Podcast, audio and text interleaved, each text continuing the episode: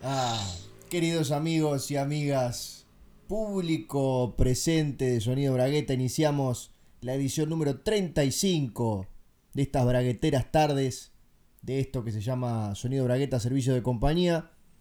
Ya voy a presentar a Gustavo Sala, el hombre que está del otro lado del teléfono, del otro lado de la llamada de WhatsApp y del otro lado del Río de la Plata. Y del otro lado de la tecnología, porque durante las últimas semanas les costaba escucharme cuando grabábamos porque tenía el volumen bajo. Pero antes que eso, quiero agradecerles a todos por estar aquí. Sé que es muy difícil para ustedes disponer de una hora entre semana o el fin de semana en este mes de junio que aún no se termina porque estamos en medio de una fiebre mundialista. Ya ha comenzado la fiesta que se realiza cada cuatro años. Esta vez le tocó el turno a Rusia.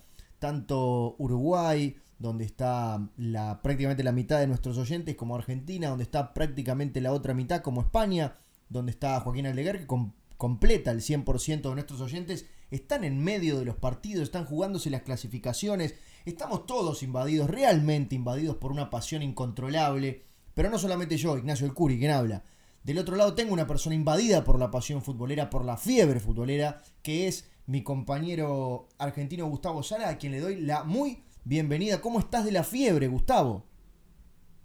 Hola, mi querido Nacho Alcuri, uruguayo, escritor.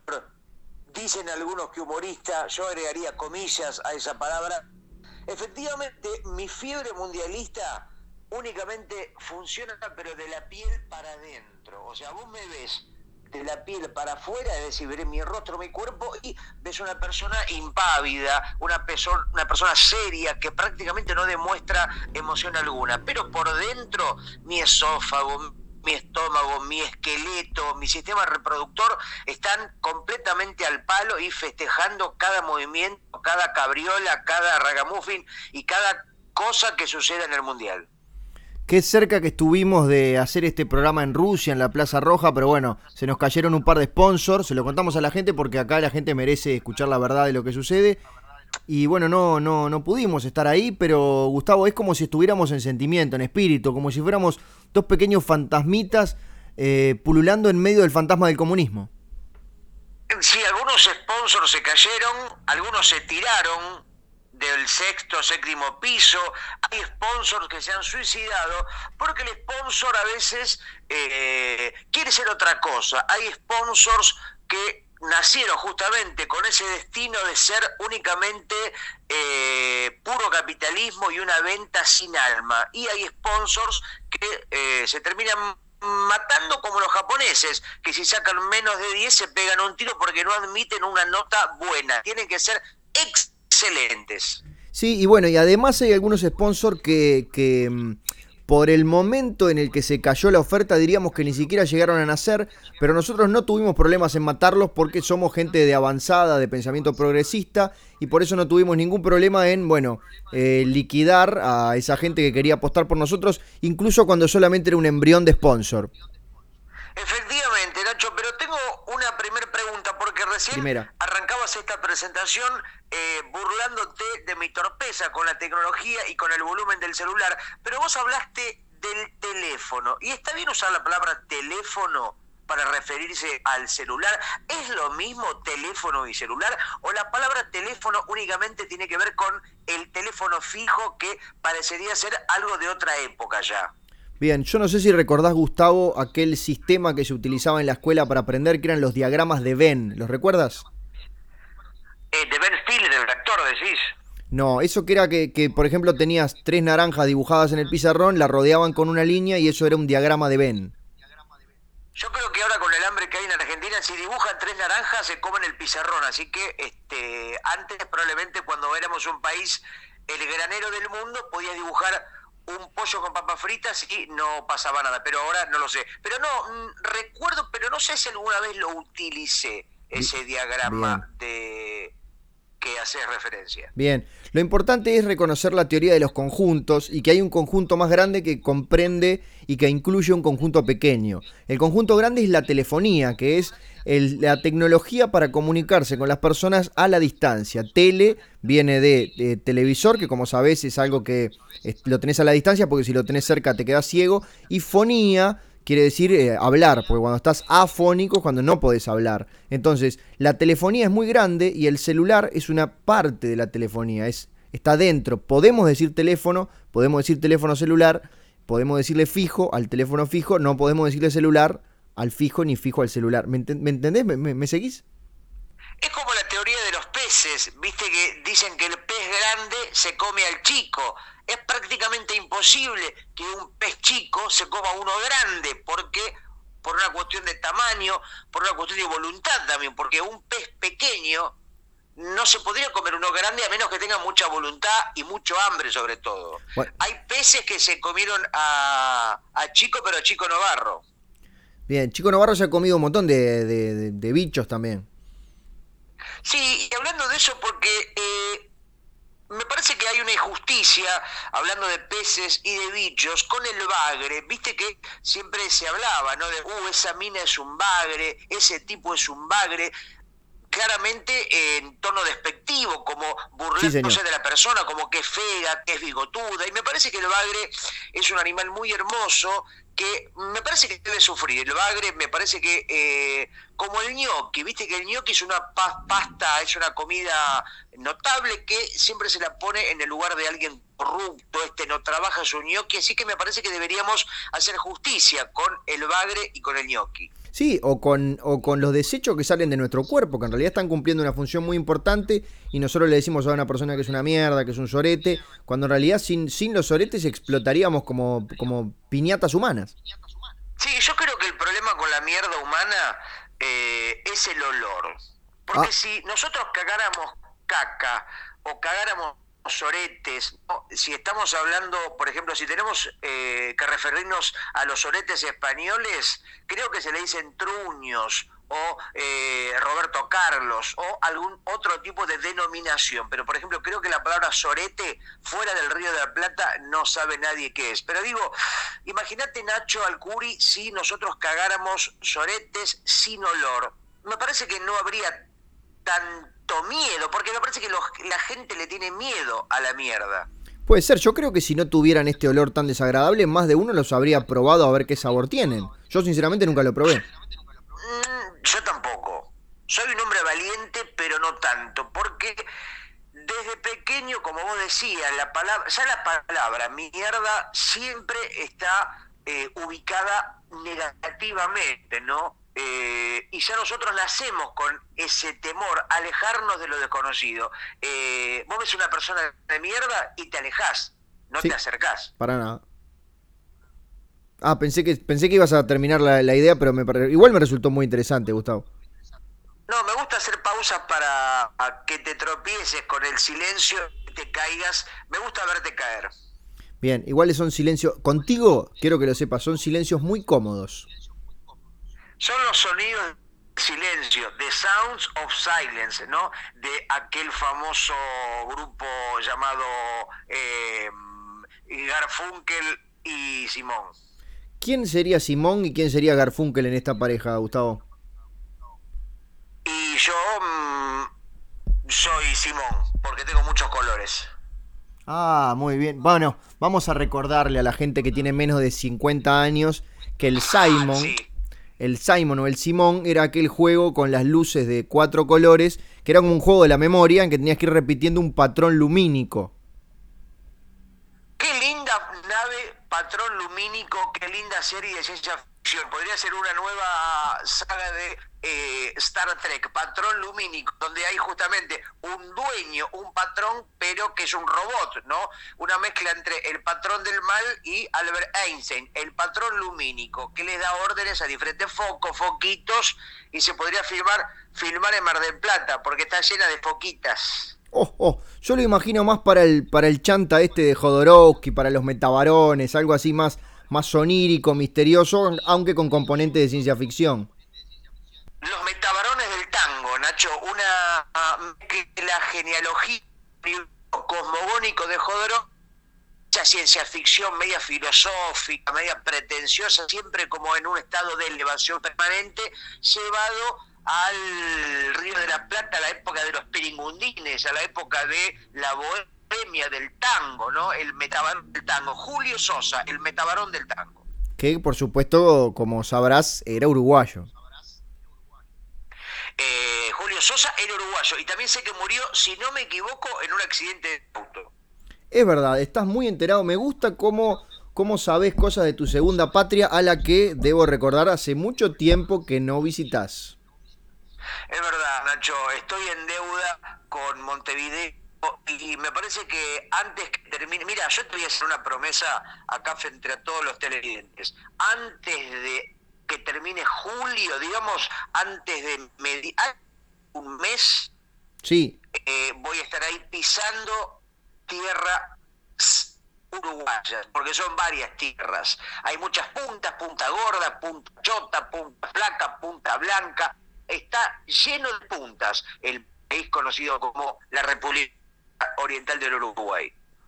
No me, no me des esta buena noticia así en, en, en, al aire porque me, me, emociono y bueno, no es la idea de este programa que la gente se emocione, la idea es que seamos dos, dos personajes fríos y calculadores.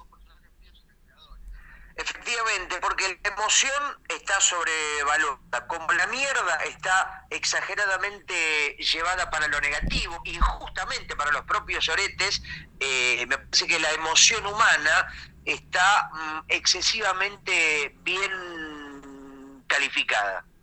¿Qué cosas tenés ganas de hacer cuando vengas, Gustavo? ¿Querés pasear por la feria, por la rambla? ¿Querés que te lleve a algún lugar en particular? ¿Querés comer algún helado, eh, sándwich en particular? No sé, contame principio me gustaría que la próxima vez que esté, que va a ser muy pronto, mm, primero me des un poco más de bola, porque la ah. última vez prácticamente no te vi la cara.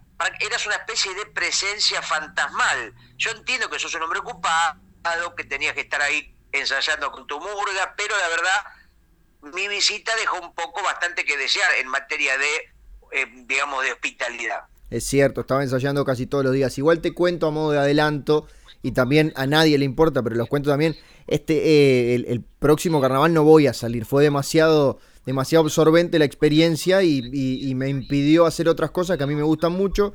Quizás esté desde otro lugar, pero no desde encima del escenario. Vos pensabas que el mundo del carnaval era una cosa que exigía compromiso y te diste cuenta que tenés que estar con una entrega total, tenés que prácticamente entregar el alma, el culo, la sangre y los huesos y los huevos. Sí, y de hecho hay gente que lo hace y la respetamos mucho y, e hice amigos que, que, tienen esa filosofía, pero bueno, no es, no es para mí porque estoy tratando de, de hacer otras cosas que, que que dan aún menos dinero que el carnaval, pero bueno, es un tema vocacional y de esta conducta suicida en lo económico que arrastro desde hace años. ¿Es verdad, Nacho, que al uruguayo y a la uruguaya, al pueblo uruguayo, le gusta ser pobre, que tiene una especie de imán que aleja el dinero, un imán al revés, un imán dado vuelta, ¿no? Que cuando viene la posibilidad del dinero, le teme, se aleja, como si fuera mierda en vez de dinero como si fuera un dinero maloliente. No es cierto, pero hay algo de verdad en tus palabras. Yo creo que lo, más parecido sería que estamos tan acostumbrados a estar más o menos, a apretar un poquito más el cinturón, que si esa búsqueda de dinero nos genera un trabajo demasiado fuerte, no la hacemos porque sabemos que nos la vamos a arreglar igual. No sé si se entiende.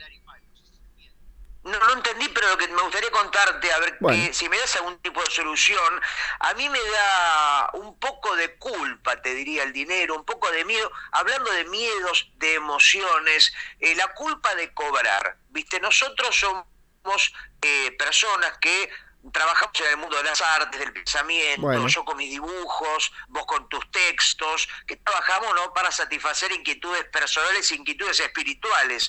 Y hemos nacido con esta cosa de que mm, es algo divertido, es un hobby, lejos de ser una profesión. Y uno creo que eso se lo creyó cuando era pequeño y uno sigue pensando que, bueno, es un dibujito, es un cuentito, es una pavada y en algún momento haremos algo realmente importante. Entonces, yo, por ejemplo, en mi caso he rechazado propuestas de Fox Weekly, he eh, rechazado propuestas de eh, la revista New Yorker, de la revista New York Times, porque mm, yo prefiero mantenerme en la pobreza permanente y ser por lo menos rico, pero de espíritu, y pobre de todo lo demás. No, está bien. En mi caso, lo único que, he rechazado en los últimos tiempos es una, una propuesta para una publicidad de Pancho, pero más allá de eso, sinceramente, no, rechazo cosas porque no me llegan, Gustavo.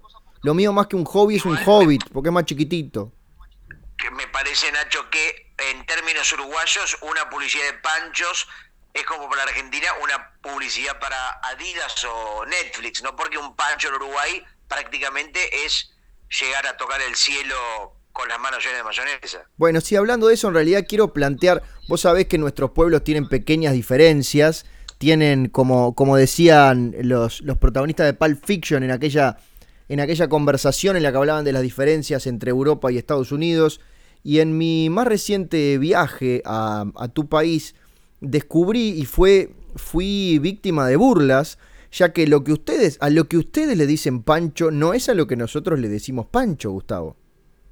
Mm, no puede haber tanta diferencia. A ver, yo te voy a hacer una breve, mm, eh, mm, bueno, no me sale la palabra. Cuando vos contás algo, como es una breve explicación, un breve significado de lo que sería un pancho. Una salchicha adentro de dos panes. Fin. Bueno, eso no es un pancho para nosotros. No una salchicha adentro de un pan, alargado, cortado a la mitad, como que el pan contiene la salchicha y luego puede haber lluvia de papas, que eso es algo que me parece más reciente, mayonesa, ketchup o algún otro tipo de aditamento. Bien, eso no es un pancho para nosotros. ¿Y qué carajo es eso para ustedes, los uruguayos que siempre quieren hacerse los complicados o los simples? Eso que vos me describiste, y me río porque me acuerdo de toda mi familia política riéndose en mi cara, eso es un pancho al pan. A ver, mm, la propia palabra pancho, como la teoría de los conjuntos y la teoría de Ben, el concepto de pancho ya está, incluye, está sobreentendido que el pan es parte, es como decir un sándwich al pan, es como decir una cabecita a la carpa, es como decir una caña al hilo. Eh, la palabra contiene a la otra. Es como decir un obispo a la pedofilia.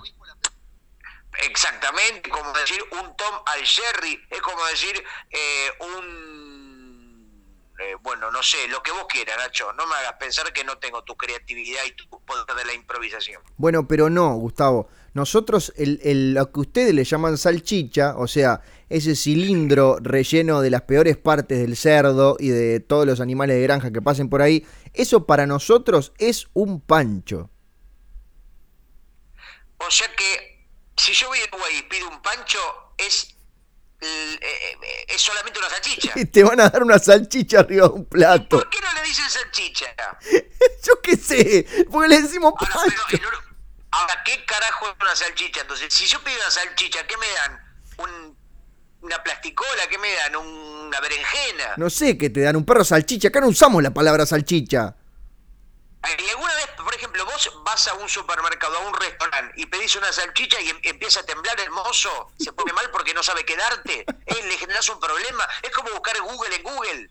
No, no, pero bueno, vas a conversar con el mozo y vas a llegar a una solución, pero, pero es distinto, ¿no? Yo me voy a, mira, va a ser lo primero que haga cuando vaya a Uruguay, voy a ir a un restaurante del mejor nivel de Montevideo y voy a pedir una salchicha, a ver qué me dan, y voy a hacerlo gritando adelante para que me escuche todas las personas que estén ahí. Bien. Nosotros tenemos salchicha parrillera, capaz que te preguntan si lo que querés es una salchicha parrillera, que es una especie de no, chorizo. Una salchicha, no, no, no, no, ni parrillera ni chota, una salchicha, punto. No quiero que venga con nada, ningún tipo de clasificación. Salchicha y listo, no salchichas nada más, como el famoso tema de Palito Ortega. Bien, pero no. salchichas nada más, sí. Eh, bueno, Nacho, ¿y entonces qué carajo es un pancho? Entonces, el pancho en Montevideo es la salchicha sola. Y lo que nosotros llamamos el pancho, ¿ustedes cómo le dicen? Nosotros le decimos pancho al pan. Ah, me habías dicho. Eh, claro, porque usted, o sea, para que sea sándwich tiene que estar la palabra al pan. Claro, ustedes, o sea, Acá, por ejemplo, un choripán sí te entienden, pero nosotros también le decimos chorizo al pan. Claro. Eh, qué raro, porque siempre en Uruguay eh, tratan de economizar palabras. En este caso, choripán es más corto que chorizo al pan. Es bastante más largo, ¿no? Ahí ganamos nosotros en términos de economía de letras. Y bueno, es la excepción que prueba la regla, Gustavo. Efectivamente. En Montevideo sería excepción, prueba regla. Sí. Escúchame, eh, yo estimo, infiero, calculo, colecciono, dibujo, que lo de, lo de Pancho quizás pueda ir por Frankfurter, que es un Frankfurter, un Frank, un Francisco, y a los Francisco nosotros le decimos Pancho. Frankfurter era un alemán que vino e inventó la salchicha. ¿Es una persona, es un obispo o es Frankfurter? ¿Qué? Eh, porque es una palabra por lo menos extraña. Viene del alemán y no tengo la menor idea de qué significa, ni cuándo fue, ni si, ni si nosotros le decimos Pancho por eso, pero vos viste que este programa no se caracteriza por la rigurosidad científica, sino por decir lo primero que uno esté pensando. No, por la irrigurosidad, o lo contrario de rigurosidad.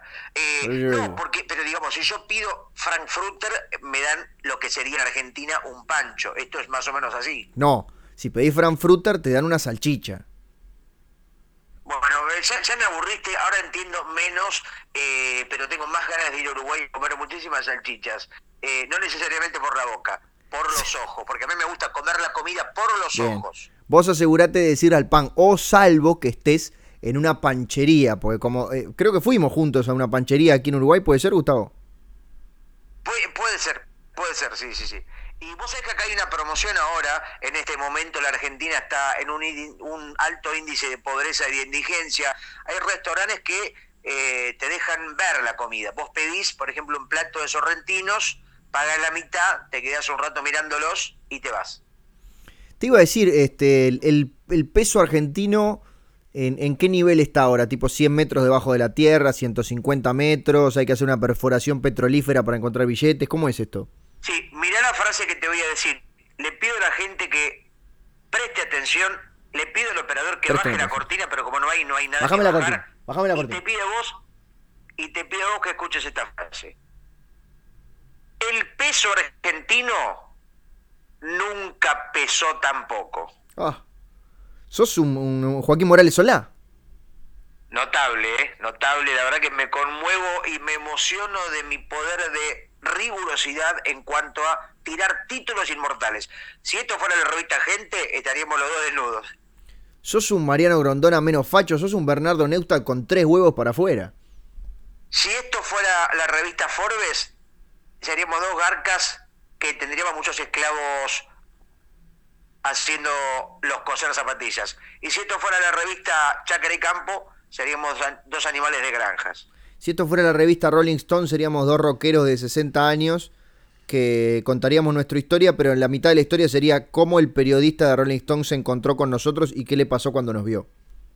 Bueno, en la última revista Rolling Stone, la edición argentina, está Fabiana Cantilo en la tapa. Sí, señor. Cosa curiosa porque la Rolling Stone se caracterizó por poner figuras un poco más, eh, ¿cómo podemos decir? Un poco más icónicas o más populares. Eh, no estoy diciendo que Fabi Cantilo no sea una mujer popular, pero no es eh, Madonna, no es María Marta Serralima, no es Samantha Navarro, no es Lucrecia Martel, no es eh, no es muchas otras. O sea, prácticamente todas las que no son ella no son. Y no, básicamente ella es ella, ¿no?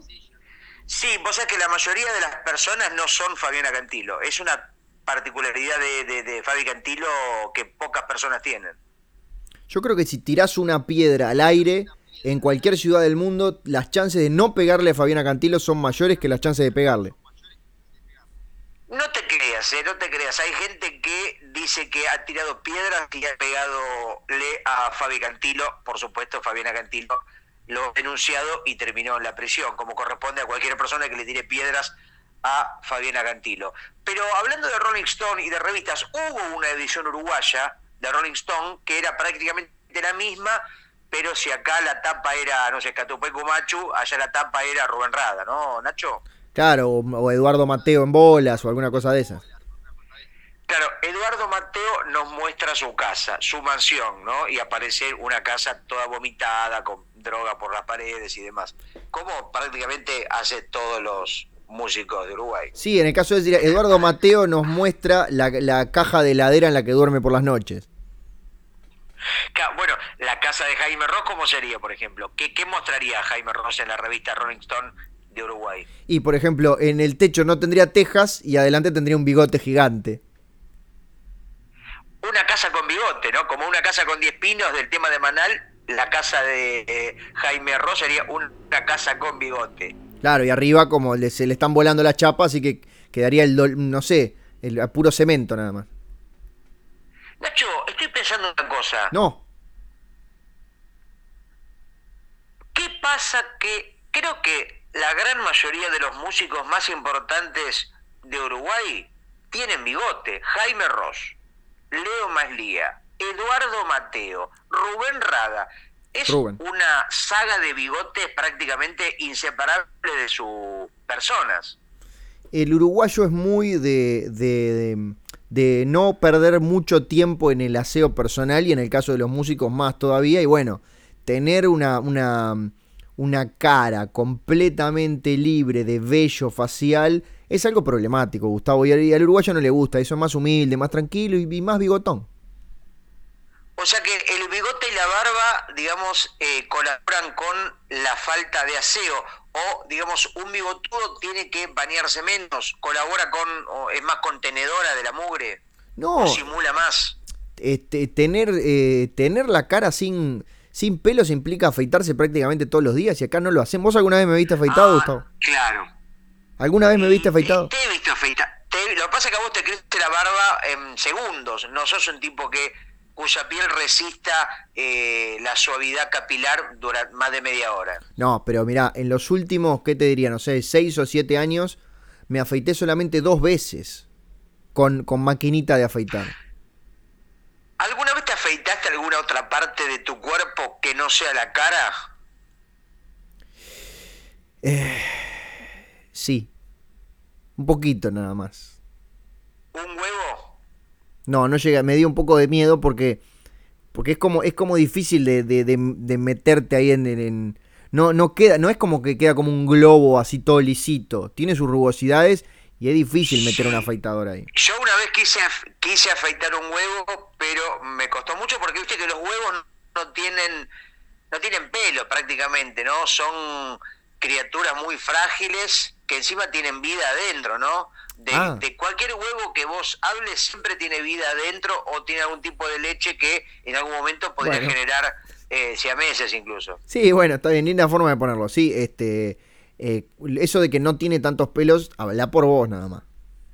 No, igual yo me refiero, vos seguramente porque sos un hombre primario que necesariamente hace la lectura picaresca y chabacana, vos te referías al testículo humano y yo me refiero al huevo que pone la gallina, al huevo que tenés en tu heladera, al huevo con el que haces omeletes o como carajo le digan al omelet en Uruguay. Gustavo, dijiste que tenía leche adentro. Bueno, ¿y con qué te crees que sale la vaca? ¿De la leche? No, está bien. Y acá le decimos omelet al pan. Con razón. Una vez pedí un omelet y me dieron un pan. Y dije, ¿qué omelet raro? Acá todo es distinto, todo tiene otro significado y a todo le tenés que poner al final al pan. Chorizo al pan, pancho al pan, milanesa al pan. Y Peter, pan al pan. Sí, señor. Que viene con, por supuesto, su respectiva sombra. Viste que Peter Pan tenía una sombra que se le revelaba. La sombra que se quería escapar de su propia... La sombra, si hay algo que tiene que hacer es obedecer al cuerpo porque la sombra prácticamente son esclavos de luz, ¿no es cierto? Qué linda forma poética de, decirle a la sombra, esclavos de luz. Y, claro, porque hasta ahora ninguna sombra cobró, cobró ni un peso por sus servicios. Me suena. La sombra parece que no. ¿Sabes lo que me suena cuando decís esclavos de luz? Me suena la, gente mal paga que, que, hacía la escenografía de un programa de Yuya, por ejemplo. Eran los esclavos de luz. Yo me acuerdo de un personaje que se llamaba ah, algo del piojoso, una especie de parásito, un muñeco, un hombre disfrazado. Estás hablando de mí, Gustavo, decilo. No, no, no estoy hablando de vos. Un personaje que estaba en el show de Yuya, que era un, tenía como varias piernas y varias porongas en la cabeza, que bailaba. ¿Cómo se llamaba? Que el nombre era curioso, tipo pelafustano. Eh, ¿Me vas a hacer googlear? ¿Me estás ubicando? ¿Me vas a hacer googlear? ahora que lo mencionás, no era mi idea, pero digamos, me apareció como un recuerdo emotivo de, de, de Yuya, de las Paquitas, de los Paquitos, de los Poquitos. Contame qué recordás mientras yo busco, Gustavo. Bueno, Yuya era una mujer que arrancó su carrera como actriz pornográfica. Ella un día fue a ver al Eh. equipo Santos, que era un equipo de negros en el que jugaba Pelé, que ya se diferenciaba del resto, no por lo negro, sino por el talento futbolístico. Y él tenía una vista de lince, ¿no? Como se le dice a la gente que tiene vistas muy por demás de, muy, muy, con mucho talento Ajá. visual. Estaba jugando y ve desde su lugar a una rubia que estaba en la cancha. Paró el partido y le dije, vení. Le dice, no le hace una seña. A mí, dice la chica que se trataba de Yuya, la hizo entrar a la cancha y le dijo, hoy te convertís en héroe. O en heroína porque era una rubia de apenas 14 años. Y así fue como él hizo una llamada ahí con un celular, imagínate, estamos hablando de la década del 70, un celular que era prácticamente, pesaba, pesaba un, un bebé de 20 kilos, o sea, 20 kilos. Y habló con la gente del, del Arredo Globo, él era ya un hombre muy popular y le consiguió su programa, le consiguió su programa y luego le armó todo, después bueno, eh, le armó, primero fue un programa erótico, Epa. Sí, sí, sí, erótico. eh, y luego, como lo verían los chicos, eh, porque en Brasil los chicos mandan a acostar a los papás, no como en el resto del mundo. ¿Y qué se quedan haciendo los niños? Mirando a Yuya en bolas. Ah, bueno, sí, está bien. Escuchame, tengo el nombre. A ver, por favor. El nombre es, es increíble. Si es que está bien, estoy viendo una foto de él con una barba, un gorro de cowboy. Cabeza de pija. No, yo creo que es peor, porque se llamaba Dengue. Dengue llamaba. ¿Cómo se puede llamar un monstruo infantil dengue, la puta madre? Claro, pero ¿qué tenían? Un bicho llamaba cáncer, después una muñequita llamaba sida, no entiendo. Chikungunya. Claro. ¿Viste cómo se puede llamar dengue? Capaz que, ojo, ojo, capaz que en Brasil dengue quiere decir amor a los animales, o dengue quiere decir, este, eh, no sé, vivan los curas, o amor eterno, ¿no? Claro, capaz que No- no sé dengue si necesariamente dengue. Quiere decir estoy en perfecto estado de salud y no tengo ninguna enfermedad contagiada por mosquitos. Claro, no tengo ninguna enfermedad como por ejemplo la que tengo como nombre. Exacto, qué raro, pero bueno, acá está con sus, con sus brazos, sus, sus ojos pintados, su, su barba de Ahora- swinger. Exactamente, Nacho. Hay que recuperar. Nunca tuvo un spin-off dengue su propio programa, porque me parece que habría que recuperar. Me parece que era un personaje que nunca tuvo su sufi- suficiente espacio. Y ponele que yo creo que cuando se empezó a morir la gente de dengue dijeron, hey, vamos a dejarlo por ahí. Bueno, Nacho, vos viste que, eh, no sé si también en Montevideo, pero en Argentina y en algunos países de Asia, al sexo oral, la operación de succionar un, un pene en forma arbitraria y veloz, se lo conoce como pete Sí, el pete, ¿viste? Me haces la frase más popular que le dice el ministro de Economía al presidente es haceme un pete, haceme un pete, saca el miembro de pantalón y la persona hace un pete. sí. Te quiero... es una especie de, de palabra bastante reciente, porque un pete hace 30 años, 20, era otra cosa, era un chupete. Claro. Era una forma de referirse al chupete de los chicos. Fíjate cómo la misma palabra cambió completamente de significado. De chupete a sexo oral de pija chupada. Qué fino. Yo te quiero recordar que hace un poco más de un año, cuando arrancábamos este programa, en una de nuestras primeras emisiones, hablamos de Pete el Negro, aquel antagonista de Mickey Mouse. Total, hoy habría que. Hoy sería inadmisible un personaje que se llame Pete el Negro, Claro. ¿no? Porque imagínate, sería una cosa completamente provocativa y generaría muchos disgustos para los papás. Imagínate el niño que para los- le- los padres le preguntan qué estuvo mirando. No, en YouTube está viendo primero unos videos de dengue y después un Pete el Negro. o estuvo chupando, estuvo haciéndole el pete a un negro y se agarró dengue. Bueno, sí. eh, y, ahí lo- y ahí los padres en realidad dirían, mira qué precoz el nene, mira que lo, lo llevamos por el buen camino. Vos viste que los negros traen muchas enfermedades. El Eh. negro es un transmisor, como la luz transmite el aire y el sonido, el negro transmite la enfermedad. Gustavo, ¿vos estás seguro de lo que estás diciendo? No cualquier negro, hay blancos que también, pero Ah, vos fíjate lo que le pasó a Michael Jackson. ¿Qué le pasó a Michael Jackson? Se murió. Bueno, está bien. Se muere mucha gente, Gustavo. Perdón, ¿te parece poca, te parece poca cosa morirse? ¿Te parece, sabes lo que hay que trabajar? ¿Sabes lo que hay que vivir para morirse? ¿O vos te crees que nacés y te morís? Antes de morirse hay que haber vivido. Confieso para que he una vivido. muerte, una muerte importante. No, está bien. Y lo, lo último, de las pocas cosas no polémicas que hizo Michael Jackson en los últimos 10 años de su vida fue morirse, claramente.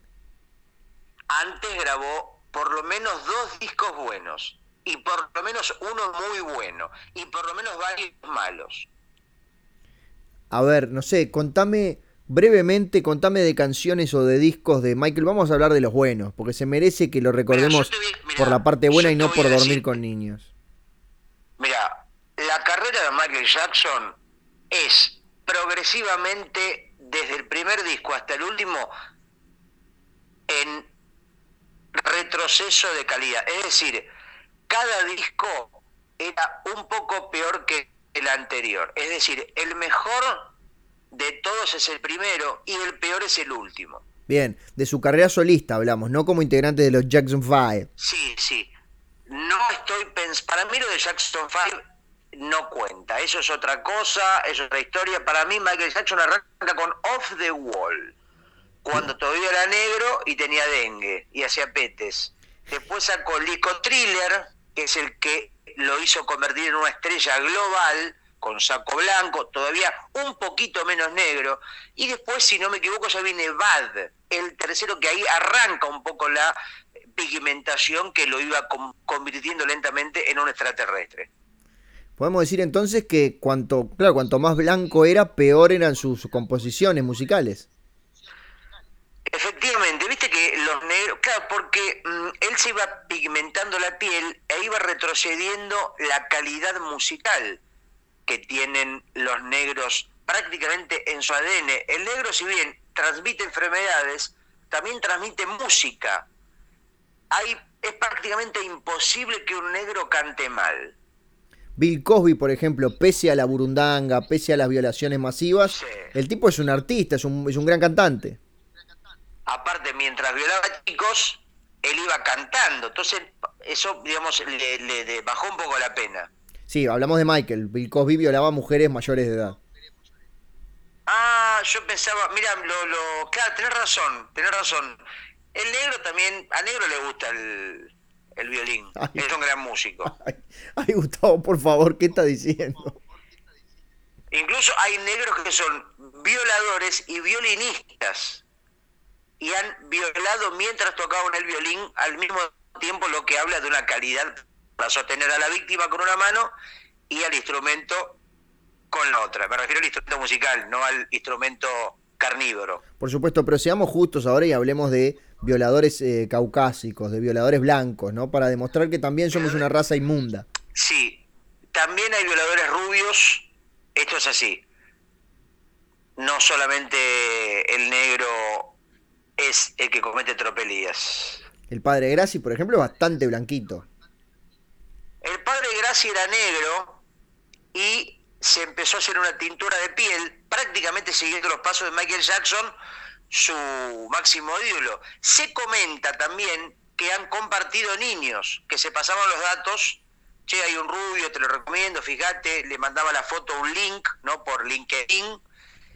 Y este. No, Gustavo, hecho, LinkedIn no es para mandarse links. Gustavo, LinkedIn no es para mandarse links. eh, Michael podía. Bueno, está bien. Si tenés plata, puedes hacer lo que quieras. Michael Jackson podía hacer con LinkedIn lo que quisiera. ¿Entendés? De hecho, ¿sabes cómo era el mail de Michael Jackson? ¿Cómo era? Michael Jackson, arroba Michael Jackson. Era tan grosso que hasta tenía su propio servidor. Tenía, tenía otra clase de poderes también, eh, Michael Gustavo. Sí, se bajaba la ropa sola. ¿Cómo es eso? Eh, explícamelo, por favor. Por ejemplo, él decía, uy, es martes, tengo que bañarme. y decía, afuera zapatos. Y los zapatos salían, salían solos de los porque era Maggie Jackson, si se los pedía otro, no. Pantalones afuera. Y los pantalones salían de las piernas negras, o blancas según la época de la vida del negro. Camisa afuera. Y la camisa se iba, y encima se acomodaban con absoluta sutileza en unos guardarropas que había acondicionado en su mansión eh, llena de muñecos de Peter Pan y de cuadros de Walt Disney. Así que un poder que a mí, por ejemplo, me gustaría tener, que, por ejemplo, digo, cama, hazte, hácete, y la cama se haga sola. Era medio como, como las películas de Disney, pero sin los, sin los ratones. ¿A qué película te referís? No sé, eh, la Cenicienta, la Bella Durmiente, eso que, que, que los, los, pajaritos, los ratones le ponen la ropa, lo visten, le ayudan con las tareas del hogar. Siempre en las películas de Disney han utilizado el animal para trabajos de esclavo prácticamente, ¿no? Porque como vos decís, pajaritos que hacían la comida, ratoncitos que cocinaban la ropa y demás. Me parece que la Sociedad Protectora de Animales debería poner cartas en el asunto. Sí, las únicas excepciones eran con personajes diferentes, como el jorobado de Notre Dame o los enanos de Blancanieves. Esos también trabajaban. Sí, efectivamente. Eh, qué vida jorobada, ¿no? Le decían al jorobado, siempre el mismo chiste.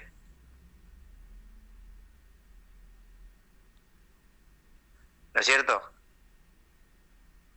Bueno, si seguimos en realidad hablando de muchas cosas con esta fiebre mundialista que tenemos, que esperemos que no sea dengue mundialista. Sí, no, no, no, Dios no quiera. Hasta el momento, yo soy una persona muy cauta, cautelosa, cuidadosa y cuidada. Y hasta el momento en el que estamos grabando este podcast, a la selección uruguaya le ha ido un poco mejor que a la selección argentina. Pero como soy cauteloso no voy a aprovecharme este momento porque en cualquier momento puede darse vuelta la tortilla.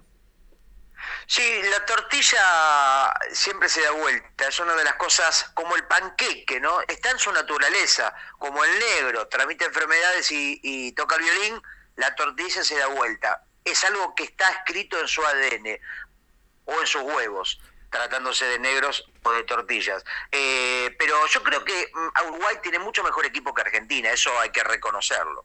Bien, ahora que dijiste panqueque, Gustavo, entonces en Argentina el panqueque viene adentro de un pan, porque tiene la palabra pan en su nombre.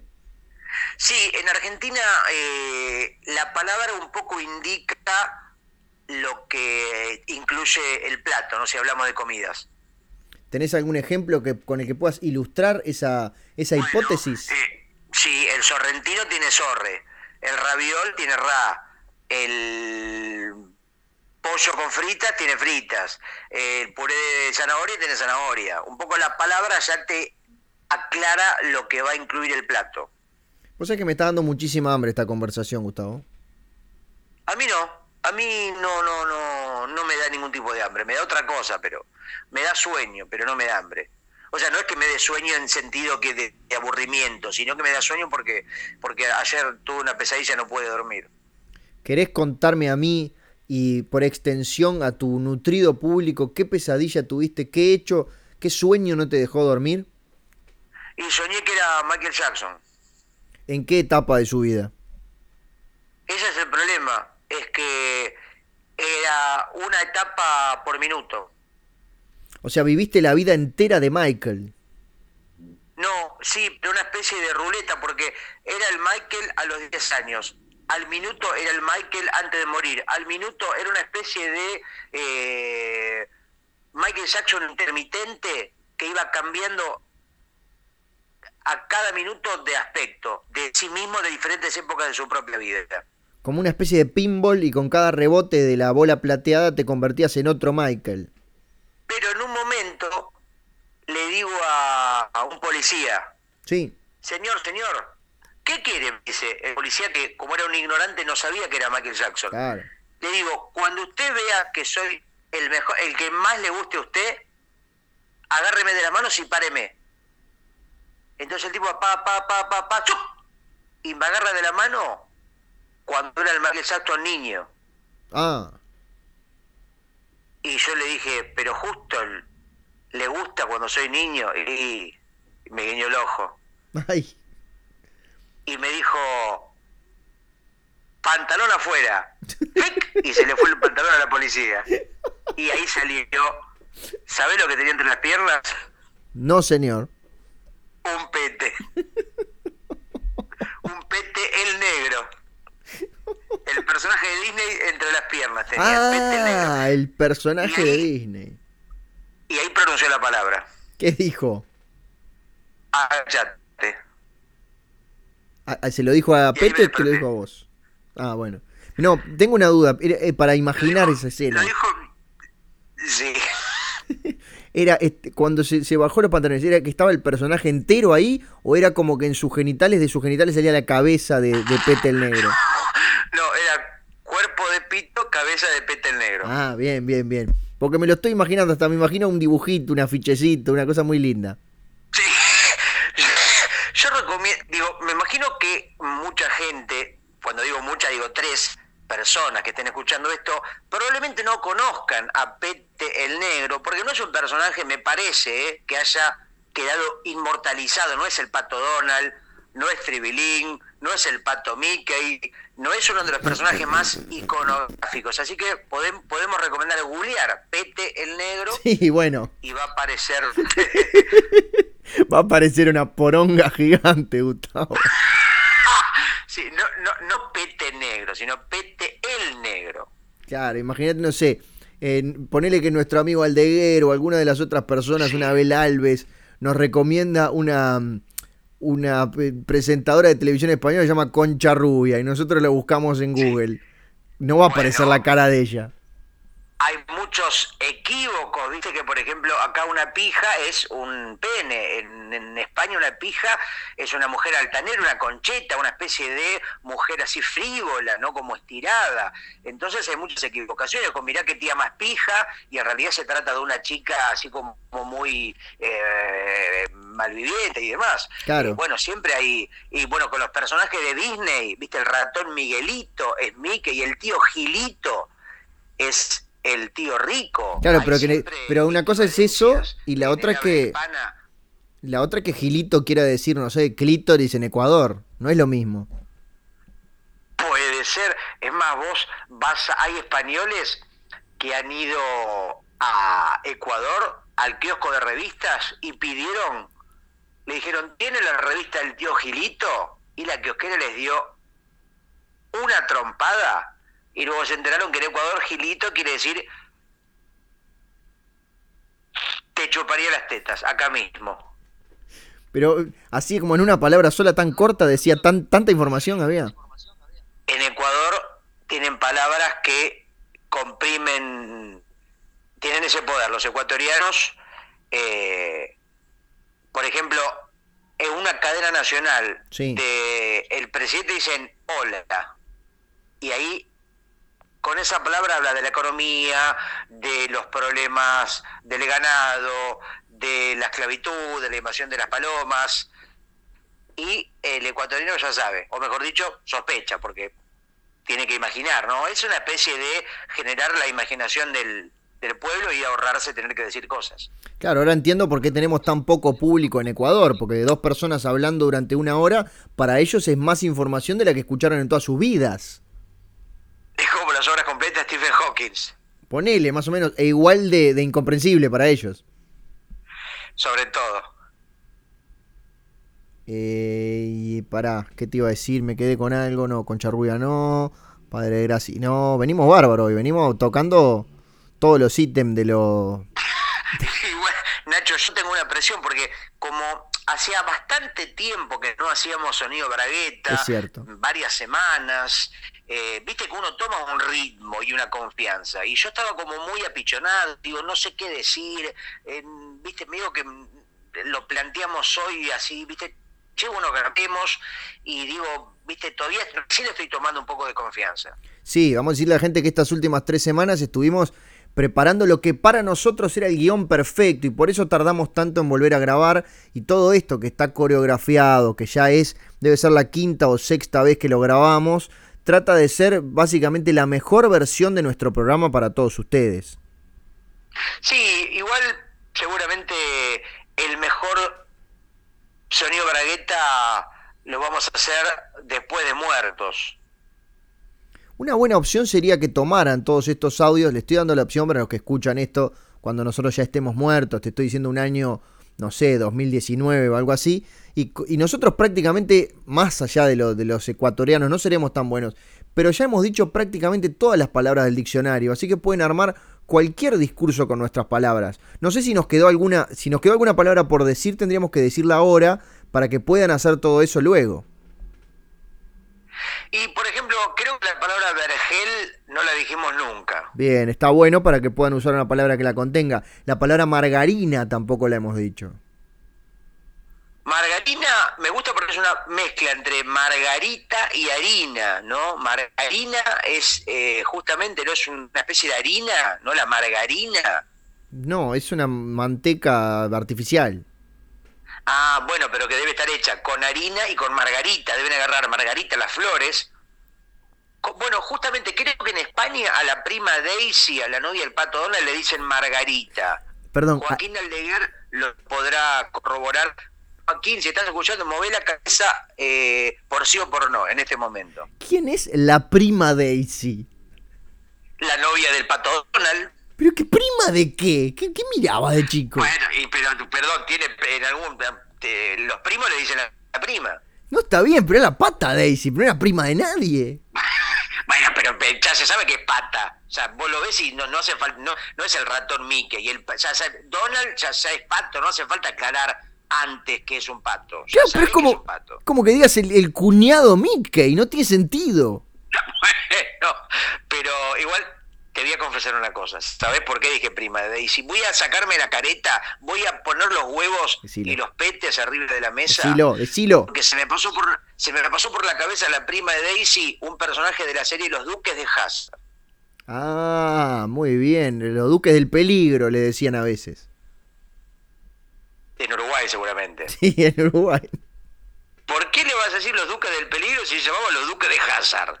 Pero lo que pasa es que era Duke porque, porque era el apellido y Hazard, no sé si era el lugar donde, donde hacían sus fechorías. Eran, eran juegos de palabras, Gustavo.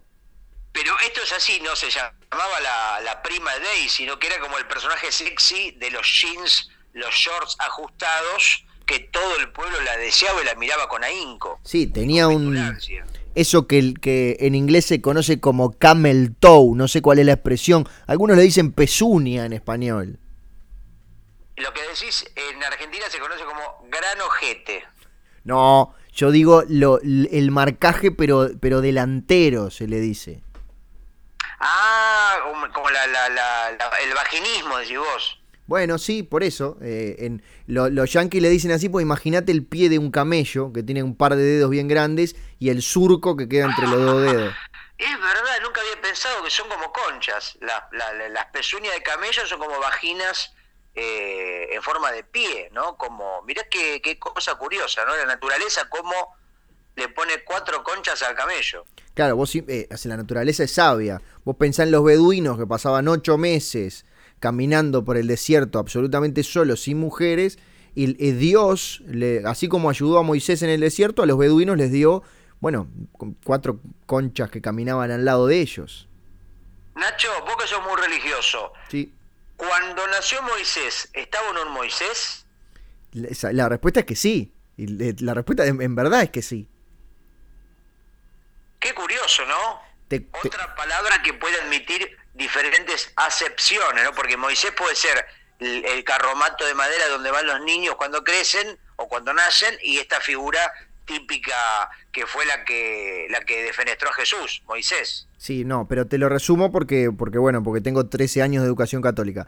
Los padres lo dejan sobre una canastita, sobre un Moisés, y lo, y lo depositan en las aguas del río, y el río lo lleva hasta el palacio del, del, faraón o del príncipe egipcio y ahí lo adoptan. Pero, perdón, perdón, para, para, para.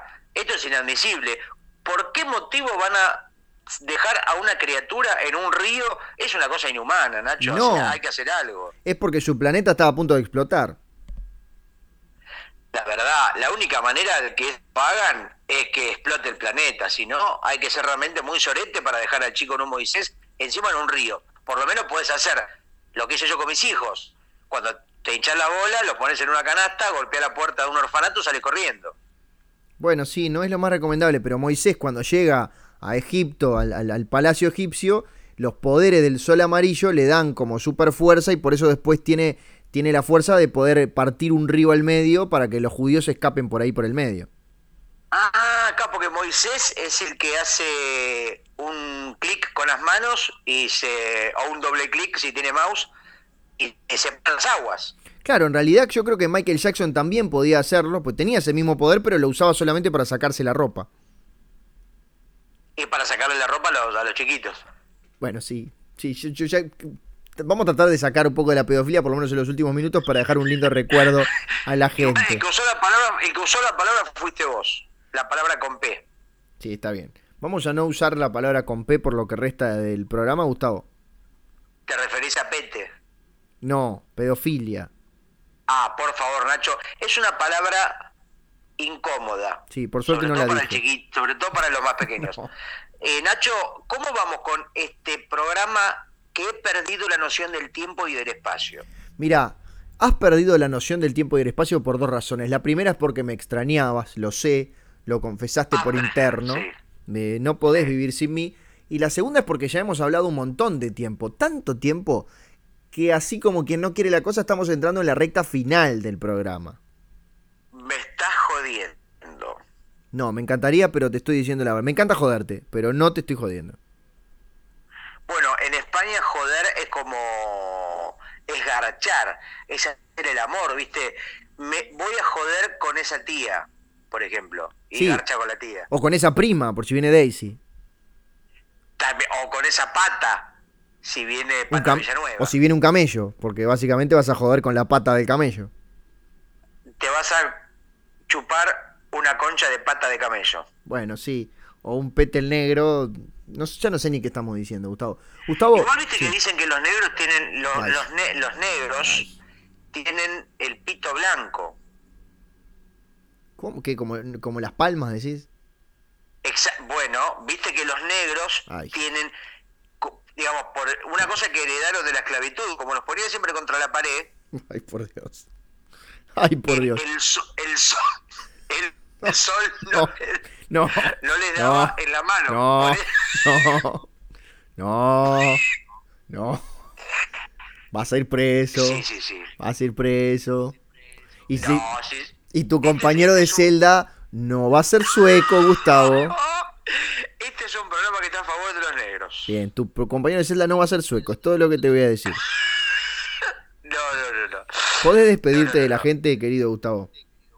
Bueno, a toda la gente de Ecuador, de España, de Uruguay, a Pete el Negro, a el, el camello de Camel, que siempre nos escucha desde su cajetilla a toda la gente, el gran saludo de este Sonido Bragueta Servicio de Compañía, aquí desde la República Argentina, desde Buenos Aires.